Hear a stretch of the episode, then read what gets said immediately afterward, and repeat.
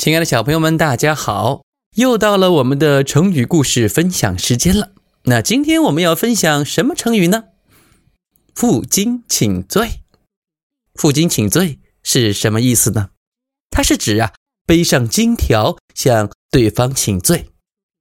这里的金条啊，是一种浑身长满刺的植物，往往表示主动承认自己的错误，请求对方的惩罚。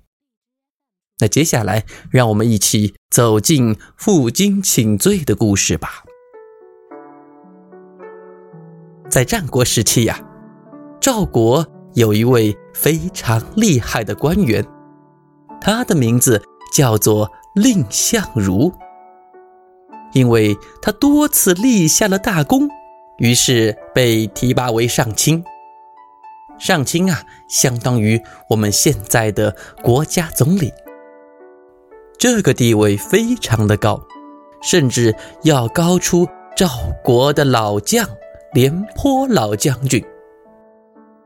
廉颇心中很不服气，扬言要当众羞辱蔺相如一番。蔺相如知道后，尽量避免与廉颇见面，就算在路上远远望见廉颇过来。也会命令车夫悄悄地躲开。很多人表示不解，甚至替蔺相如打抱不平。您的威望这么高，官职也比廉颇老将军大，为什么你见了廉颇老将军会如此的害怕呢？蔺相如听后微笑着对大家说：“哈哈。”你们看，秦王那么厉害，我都不怕。难道你们会认为我怕廉将军吗？我之所以躲着廉将军，因为我知道一个道理：秦国之所以不敢来侵犯我国，就是因为我们的文臣和武将团结一心啊。如果我和廉将军不和，那么。敌国就有可乘之机了。